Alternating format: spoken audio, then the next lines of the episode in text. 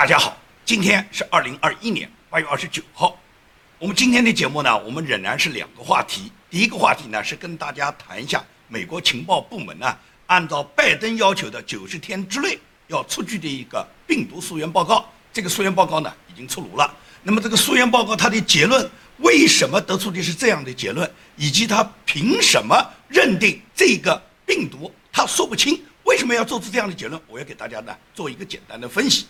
第二个话题呢，要谈一下中国原来的国家税务总局局长、财政部部长的叫金仁庆，金仁庆突然在他自己的阳台上面被烧死了。那么这个金仁庆究竟是一个什么人？他所连接的一个中国知名的一个女性情妇叫李薇的这个大众情妇网，这个网究竟支起了是什么样的共产党高官里面他们的一个利益网？那么金仁庆的死亡，他究竟是一个意外呢，还是党国希望他用这种方法早一点结束呢？这是我们要谈的第二个话题。我们先说第一个话题，也就是拜登呢，在今年五月份，他曾经要求国家情报总监呢，在九十天之内要拿出病毒溯源报告。那么在这个之前呢，这个国家情报总监叫海恩斯，海恩斯呢发表过他自己对于关于病毒溯源的问题，他个人给出的一个结论。这个结论当然不是代表他个人，是代表他所在的这个美国国家情报部门。他当时就给出了这么一个结论，就说人类啊可能是永远也无法弄清这个武汉病毒啊究竟哪来的。这就是海恩斯当时的这个态度。所以说，对于海恩斯当时的这种说法呢，整个舆论圈就一片炸开来了。也就你没调查呢，你没有拿出确凿的证据，你怎么就能下出这样的结论，就认为人类无法永远也无法得知这个病毒的来源呢？所以说，海恩斯他完全就是跟共产党穿一条裤子，他就是帮助共产党洗地嘛。他讲的话，共产党最高兴嘛，也就是人类永远也别弄清这个武汉病毒究竟哪来的，我们不要管那么多事情，去搞什么病毒溯源？那么在大量的压力之下，拜登最终呢，他就要求，那么你这个情报总监海恩斯，你不能现在还没调查就讲这个结论啊，所以他给出了九十天的期限，要求呢，这个海恩斯领导的美国国家情报部门在九十天之内要拿出一个结论。那么九十天到了，现在是八月底，也就是美国国家情报总监海恩斯他再次给出了一个结论，这个结论是什么结论呢？叫做不确定结论。什么叫不确定结论呢？就是说病毒不是作为生化武器被开发的。多数情报人员认为病毒不可能是基因改造过的。中国官方在病毒爆发之前并不知道该病毒，也就是说，这个海恩斯给出的这个报告完全是为中共洗地的。他说是得不出具体的结论。实际上，我们大家都看出这个结论了，就是说这个病毒呢不是基因改造的，是来自大自然的。官方呢，尤其是中国官方，他根本在病毒之前并不知道这个病毒。现在的传染只是官方无意识的这个不幸传染了一些人类。也就是中国政府很冤枉，他是呢很不清楚，他完全在这个之前不知道有这个病毒，是不经意的传染，也就是不慎走漏嘛。也就是说，这份情报机构的这个病毒溯源报告可以讲是相当相当荒唐的。它荒唐到什么地步？就说无法做出确定的结论，主要是因为什么？是因为中国不分享信息，因为中国不分享信息，所以我们无法得出明确的政治结论嘛。这种理由你觉得站得住脚吗？中共是不可能跟你分享各种信息的。因为中共不分享各种信息，所以才要情报机构参与调查，否则还要情报机构干嘛呢？全世界的情报机构获取的情报都是不择手段的，根本就是只要为了拿到情报，什么方法都上，什么美女、金钱啊，什么诈尸啊，什么方法都可以来的。你美国情报部门作为全球最强大的一个情报部门，怎么说中国不分享信息，你就无法得出一个情报正确的结论呢？所以说，这个海恩斯他的这个情报总监，你究竟是帮美国在做情报，还是帮中共在做情报呢？他给出的这份情报调查报告，这个不能确定中共武汉病毒是中共刻意制造，以及来自中共实验室里面基因改造的这个报告，完全就是为中共洗地嘛。所以说，他现在这个结论，中共是相当的欣慰啊。你看，只要是海恩斯在担任美国国家情报总监，那么这个溯源报告就一定是最终，实际上就是中共来编写。海恩斯不过把这个报告把它读给拜登听，读给美国国会听而已了。所以说，这个海恩斯这个人，美国要好好调查他跟中共有多少关系，他为什么每一次都要帮助中共洗地？拜登政府出具的这个情报报告，他目的就是转移视线，让公众去关心动物和实验室生化的问题。而实际上，大家都知道，全世界需要得出明确答案，就是病毒是不是来自中国，是实验室人为合成，还是实验室不慎走漏？无论你是哪一种，我们至少是可以认定这个病毒的来源是从武汉实验室传出的。而且中共刻意隐瞒，并且是有意扩散，这已经构成了全球问责中共的一个最重要的原因嘛。无论这个病毒是怎么产生的，哪怕就不是你人工合成的，是你不慎走漏的，那你也不应该隐瞒，应该及时的分享所有的信息，让全世界都做好准备，不要让这个病毒恶意扩散以后，导致绝大部分国家、绝大部分人民被染上啊。而中共是怎么做的啊？中共首先是说不传人。这个东西绝对不存在，而且把李文亮他们几个医生抓起来，也就是首先是刻意隐瞒嘛，然后就是恶意传播嘛，把大量的这个武汉人派到外地，派到全世界去嘛。按照武汉市长周兴旺讲，在春节之前，在武汉封城之前，有五百万武汉人已经跑到了武汉之外，大部分在中国国内，但是至少有几十万人跑到海外去了。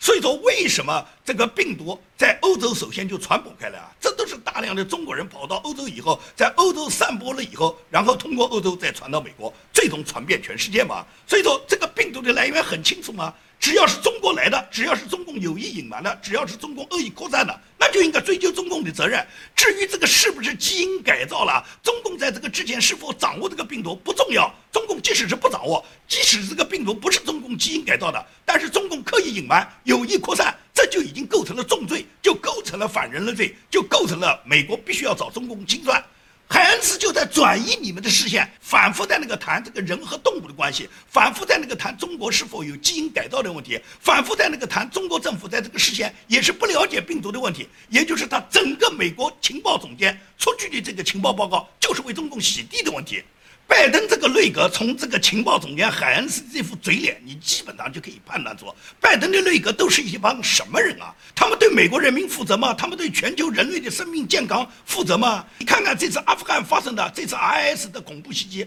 导致美国十三人死亡的这个事件，你再看看操弄整个拜登时局的这批幕僚，他就跟当年奥巴马和拜登执政的时候，班加西那一帮人就是同一批人嘛。美国当时没有及时审判这一批祸国殃民的民主党人，结果呢就是很不幸，也就是再次发生了班加西事件。当年班加西美国大使被恐怖分子打死，然后拖着尸体在街上游街，然后鞭尸的这种情形，今天在阿富汗又再次出现了嘛？那么阿富汗出现的仍然是美国。奥巴马和拜登政府的同一批人嘛，包括乔·拜登，包括苏珊·奈斯，包括国务卿安东尼·布林肯，包括美国情报局局长威廉·伯恩斯，包括美国的国家安全顾问杰克·沙利文，包括温迪·谢尔曼，这伙人全部是当时奥巴马和拜登执政时候，他们当时执掌美国政权的这批重要的幕僚。而今天拜登用的仍然是这批幕僚，这批幕僚仍然再次造成了阿富汗的惨剧。所以说你不清算拜登政府，美国一定会有下一次。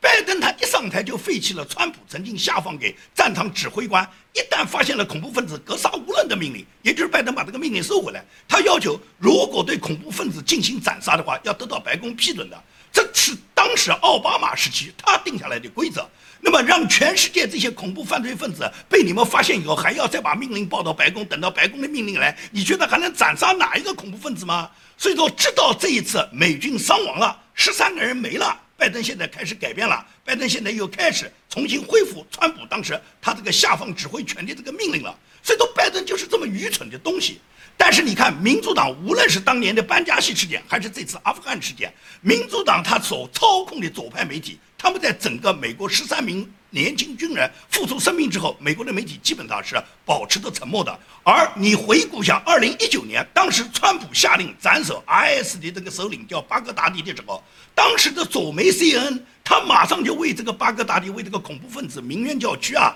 他发出的文章的大标题就是“川普杀害了三个手无寸铁孩子的父亲”，也就是巴格达迪有三个孩子，巴格达迪杀害了多少美军啊？CNN 不告诉美国人，他只是说川普斩首了这个匪首呢，是因为他有三个无辜的孩子。那么他杀害了那么多美国军人，美国军人哪一家里面没有多少个无辜的孩子呢？所以说，CNN 当时是痛批川普的政策，而今天拜登的政策导致了十三名美国年轻军人的生命消失，而 CNN 一句话不讲。美国的主流媒体一句不讲，对整个民主党对拜登的执政没有批评，也就是美国社会的堕落，美国制度受到的伤害，尤其是民主党这么长时间以来操纵主流媒体、操纵社交媒体平台，最终什么？最终就是颠倒是非嘛。非常可惜的就是牺牲的这十三名军人。你看这十三名军人，包括两名女军人，基本上都是白人，也就是美国动不动强调黑命贵，那白人的命就不是命吗？牺牲的这些军人，他们都是白人啊，是他们为保卫国家上的战场，是他们在为国捐躯，都是这些白人中的这些年轻英雄们在捍卫着美国的尊严，捍卫着美国的国家安全。难道白人的命就不是命吗？这个弗洛伊德，一个一生中五次坐牢、五次犯罪的罪犯，他死了以后睡的是金棺材，是拜登和南希·普洛西一起下跪迎接弗洛伊德，把他树为英雄，给他的家里面发了两千七百万美元。而这些为国捐躯的十三个美国英雄，当他们的这个灵柩回到美国时候，美国没有一个高官，没有军队一个高层去迎接，也就是白人的命就不是命啊，黑命贵啊！也就是在美国这十三名牺牲的这些白人英雄们。这些死在阿富汗战场上为保卫国家牺牲的这些年轻的白人英雄，他们的命就不贵吗？难道弗洛伊德的命就比他们贵吗？拜登和佩洛西他们在干什么？美国的左派他们这样去做，难道美国人民你们还认轻嘛？我退一万步讲，拜登即使我们不把他定义为卖国贼，专门出卖美国，但是至少他这一生基本上他做出的决定全部是错误的。就这样一个呆傻政客，他哪有领导美国的能力呢？我觉得所有投票给拜登的选民，每一个人都对这一次阿富汗逝去的十三条生命负有他自己的责任。我不知道美国人民检讨了没有，也就是美国的政府和美国军方的高层，他们在整个阿富汗这一次撤军上面是犯有严重错误的。尤其是美国的这个参谋长联席会议主席的米利和美国这个小丑的黑人国防部长，包括拜登，这三个人都应当立即送交军事法庭。美国的精神不减，是因为美国的大爱在人间，美国的人民。充满着对世界的深情厚谊。我昨天说的这个关于阿富汗的这个翻译米苏的他的故事，就是美国退伍老兵们，他们这些人都是生活在美国的普通人，但是就是他们用他们自己对世界的爱，对当年曾经帮助过美国的这些阿富汗翻译，对他们的家庭巨大的人情关怀，才冒着风险到阿富汗去把米苏一家抢救出来。所以说，在美国民间充满着大量的爱。美国之所以强大，美国之所以根基不会坏，就是因为美国民间存在着强大的人民基础，有强大的爱的基础。昨天是一个周末，一个星期六，在一个普通的海滨，人们在度假的海滩桌上放了十三杯啤酒，代表着已经为国捐躯的十三位阿富汗死难的英雄。拜登可以漠视他们，但是美国人民永远会记住他们。在这次阿富汗恐怖袭击中，一共去世的十三位美国年轻的军人英雄中有两位女性。其中有一位女性的名字叫妮可，她军中闺蜜的室友心碎不已，在社交媒体上发帖说：“她是我最好的朋友，她的车还停在我们的停车场，但是她永远的走了。多么年轻美丽啊！多么希望她作为一个基督徒，此刻就与主在一起啊！”也就是这个年轻的美国美丽的女军人，在执行所有任务的时候，你看，其中有一张照片能反映出大量的阿富汗人，尤其是帮助过美国的阿富汗人走上了这个飞机。当然，我们不排除这些人里面有很多是塔利班人混在里面了。在护送这些人上飞机之后，这个女生扛着枪正在机场执勤，也就是她满心欢喜执行完这个任务以后，她就可以回到美国，回到父母的身边。很可惜，一个暴恐袭击。夺取了妮可这个年轻美国女军人的生命，但是尽管她用她自己的年轻生命捍卫了美国的尊严，她为国家捐躯了。只是她的死到今天，美国的主流媒体没有报道，美国的上层没有追究。造成他们死亡的这些军中高级指挥官里面，他们个人的责任没有追究拜登作为三军总司令、这个国家总统这么无能做出的决策给人民带来的伤害。所以说，这批十三名美国英雄的死亡，他们所造成的这个责任，如果不能够得到追究，那么美国再次发生像阿富汗这样的事件，是我们很难以想象下次就能够杜绝的。不光是美国的民间，他们在抢救很多曾经帮助过美国的阿富汗的这些翻译啊，阿富汗那些帮助过美国、需要美国保护的人，包括阿富汗那些不为塔利班强暴的那些阿富汗的英雄们，全世界正义爱好和平的人士也都在帮助他们。啊阿富汗的第一位女性市长，屡次受到塔利班死亡威胁的叫扎利法，扎利法她一家全部被德国政府救出，本周一已经到达了德国科隆。并与北威州州长、德国总理的候选人拉舍特见面。因为扎利法是阿富汗根据民选政府民选出来的第一位女市长，她一直是不畏强暴。在塔利班进驻到喀布尔以后，她表示她绝不撤，她就等待着塔利班来抓她、来杀她。她要跟阿富汗同存在，她不愿意走。那么扎利法的这种表现，就让很多人都对他很敬佩。德国政府就决定一定要把他抢救出来，因为他舍不得家人，所以德国政府把他全家都接到德国去了。所以德国政府的善举得到人们的称颂。那么这个扎利法他能够安全的到达德国，也是因为什么？是正义的彰显。人们在为扎里法一家到达德国庆幸的时候，人们更关注很多在阿富汗正在抵抗的英雄。他们不怕塔利班对他们的家庭的骚扰和杀害，他们顽强地抵抗塔利班这个恐怖分子，用这种非法行动去夺取国家的政权。他们要保卫阿富汗人民的民主和自由。而这时候，拜登已经放弃了。好，我们谈我们今天的第二个话题，也就是原来担任过国家税务总局局长和财政部部长的金仁庆呢，突然意外死亡了。这几年啊，就是意外去世的高官很多，他们这个死法呢有很多。那么这个金仁庆他突然死亡呢，让我们感觉到很蹊跷的，他究竟是死亡意外死亡还是故意死亡呢？也就是在八月二十八号啊，他突然在家中失火被烧死了。烧死的原因呢，是因为在八月二十七号晚上已经到深夜了，就是临近十二点的时候呢，在他自己北京住的这个居所。也就是北京海淀区叫玉渊潭路九号大院十九号楼，在一楼的一个阳台的书房上面，这个被烧死的。也就是他在阳台上面烧纸，说是他正在悼念亡妻，他这个太太呢死了时间不长，他正在这个阳台上烧纸，结果呢这个纸头呢引发了这个阳台的书房造成了大火，过火面积呢一共是两个平方米，他呢本人就被烧死了。那么，因为是一楼啊，大家都知道一楼没办法跳楼啊。家里面烧的话呢，那么有损失太大。北京的房子大家都知道很贵的，不长楼嘛就更贵了。所以到阳台上面去死，在阳台上面烧纸，因为引发了阳台的这个书房书全部烧起来以后，最终他就以身殉职了哇。他殉职就保全了全家，保全了兄弟们嘛。这个金仁庆是朱镕基相当赏识的一个官员，他曾经在中国就是财务部门担任过高官。而这个人呢，他常年是在云南任职的。这个人之所以被解除职务，他是涉及到中国一个叫公共情妇。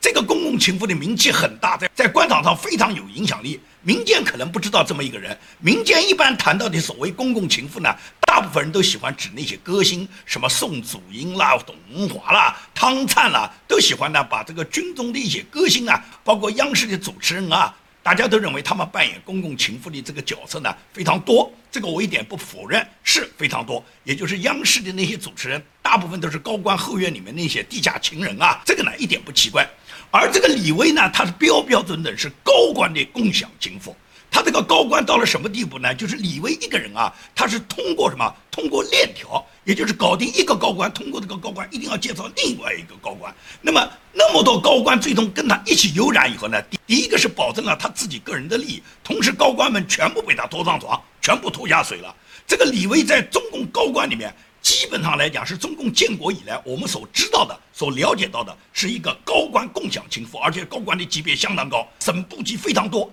也就是李威呢，他实际上是一九六三年出生的。这个人呢，是出生在越南的一个法越混血儿，也就是他的父亲是法国人，他的母亲呢是越南人。但是呢，他因为在越南呢跟中国大陆接壤，他对中国国情呢了解很多。很小的时候呢，就跑到了呢广西，跑到了中国。那么在中国这个学习成长这个过程中，把中共的那一套都摸得清清楚楚，知道走这个大众情妇路线啊，能给他快速的掘金。所以呢，他第一个认识的是谁呢？他第一个认识的高官是云南省的省长，叫李家庭。他很快就成为李家庭的情妇。那么李家庭在有了李威这个情妇以后呢，李家庭又帮他介绍了金仁庆。金仁庆现在虽然在中央任职，但是是常年在云南工作的。通过云南省长金仁庆呢，也就认识了这个李威。认识了这个李威以后，然后金仁庆又把这个李威介绍给了当时时任中石化的董事长，叫陈东海。陈东海当时掌握的中石化，中石化是非常有钱的企业，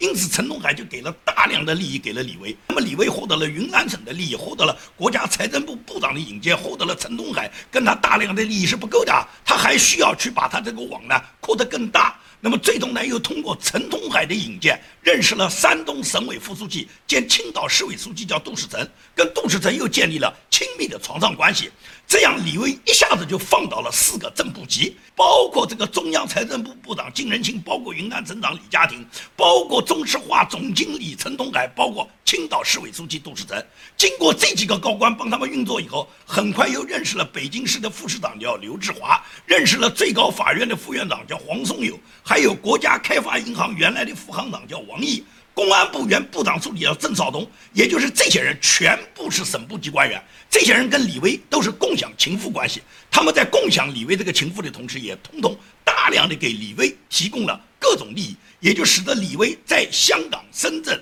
北京以及海内外一共成立了二十多家公司，所有的资产加起来是几百亿。这是什么年代？这是九十年代和本世纪初啊，也就是他本人在二十多年前他就已经有了几百亿的身家。这只是一个普通的一个民间少妇啊，没有什么官场背景啊，一个法德混血啊。但是因为搭上了原来云南省的省长，他最终就有那么大的能力。那么这么大的能力，最终就导致了中共高层的震怒，也就是对。整个李威之城的这个情妇啊，共享情妇的高官进行了打击。那么打击到最后，也就是中共对所有跟李威有关的正部级、副部级官员，最终进行了查处。其中正部级有四个，副部级有五个，九个人里面，其中有四个人判的死刑缓期执行，有三个人判了无期徒刑，还有两个就是内部处理免职。金仁庆就属于内部处理给予免职的。也就是说，李威支起的这个巨大的网，金仁庆在里面是最关键的这一个利益环。由于他这一环，才诉讼了大量的这些高官，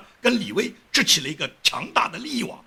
那么金仁庆本人受到中共处理以后，他一直呢就是郁郁寡欢。他住在这个部长楼里面，可以讲多年来，他因为是个一楼嘛，他跟别人交往也很少。一楼嘛，跳楼大家也知道跳不成，在一楼的阳台呢，他把它改装成一个书房呢，说是在这个书房里面过火面积就两平方，就把它烧死了。这种烧死都让人们感觉到很蹊跷。共产党的高官动不动就死亡了，很多死亡都是死了自己一人保护全家，保护了所有的兄弟哇。所以说呢，金仁庆的这次突然意外死亡呢，让我们感觉到在中共的高官里面当个官真的不容易啊。也就是说，他们做官的时候每天要战战兢兢，因为随时有可能纪委把你送进京城。即使是退休以后，退休以后还要想办法找一个方法去死啊，要死的什么？要死的让党国放心，要变成是意外死亡。同时话讲嘛，要死得干干净净，不要给党国添麻烦。所以说，我认为金仁庆的死，他完全是按照党国的想法去死的。他这种死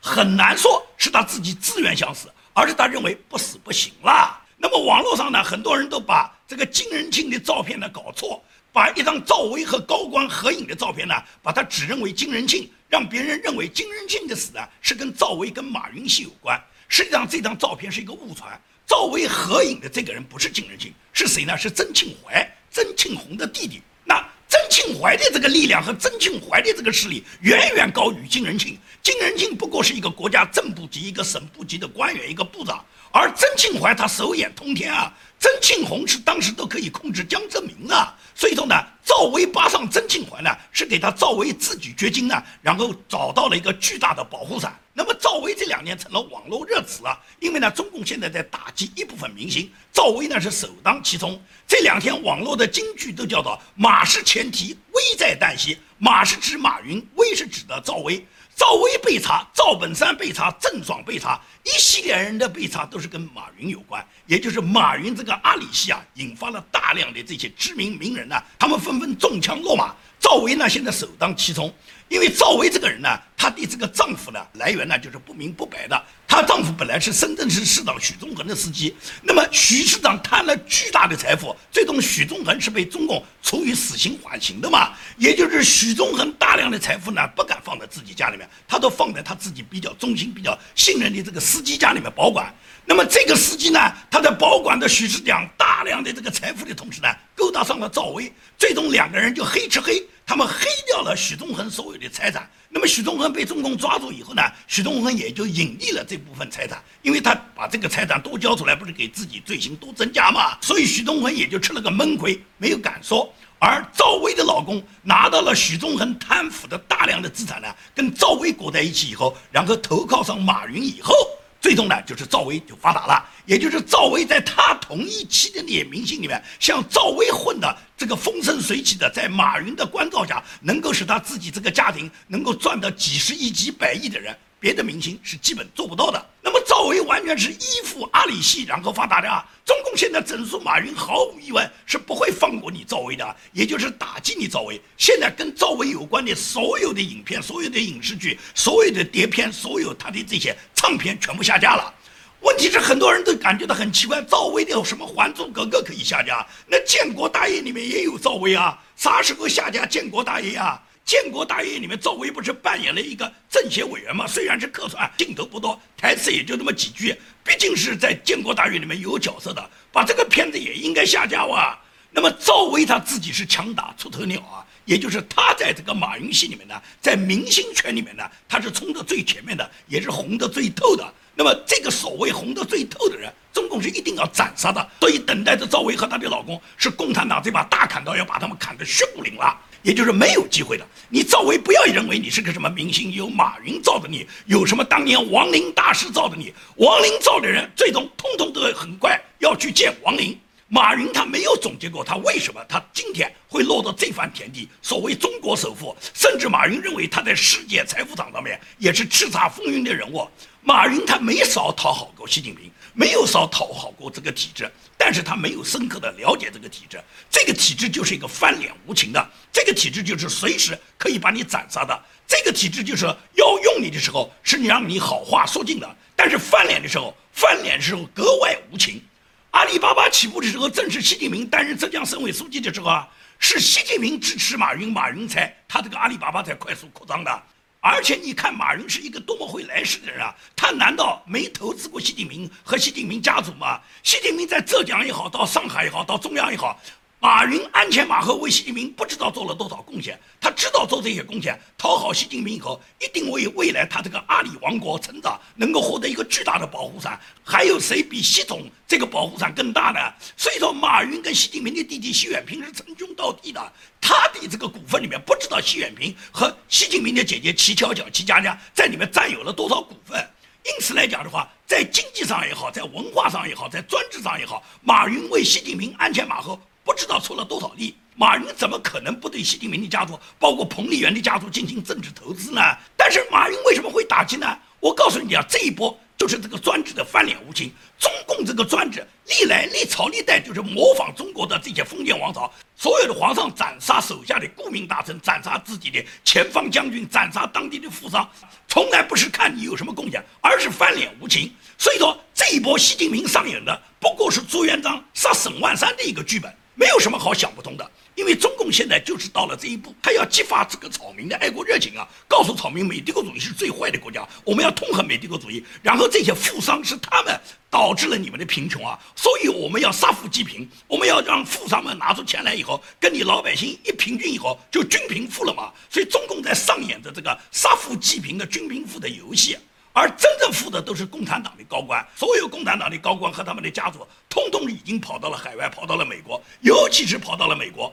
根据中纪委公布的报告，就说百分之九十以上的贪官，百分之九十以上中共的高官，他们的钱都到了美国去。哦，贪官贪了钱都往美国跑，为什么不往北韩跑啊？美帝那么坏，朝鲜那么好，你们中共这些高官为什么不去朝鲜，要把你们家里面人都弄到美国去啊？你习近平的女儿习近平的第一个就往美国跑，你凭什么拦着别人不可以去美国？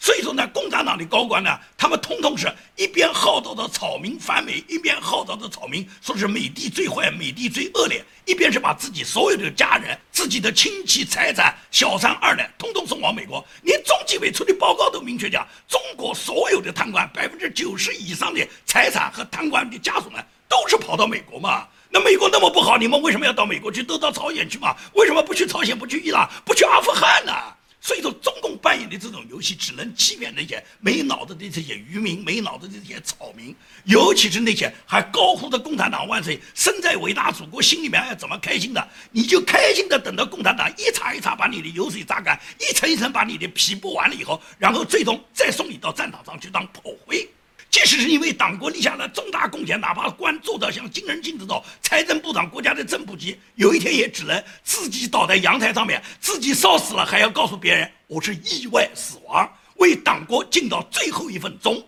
这就是中国，无论是高官还是平民，只要你相信共产党，你都是跑步火葬场。好，今天的节目就跟大家做到这里，谢谢大家。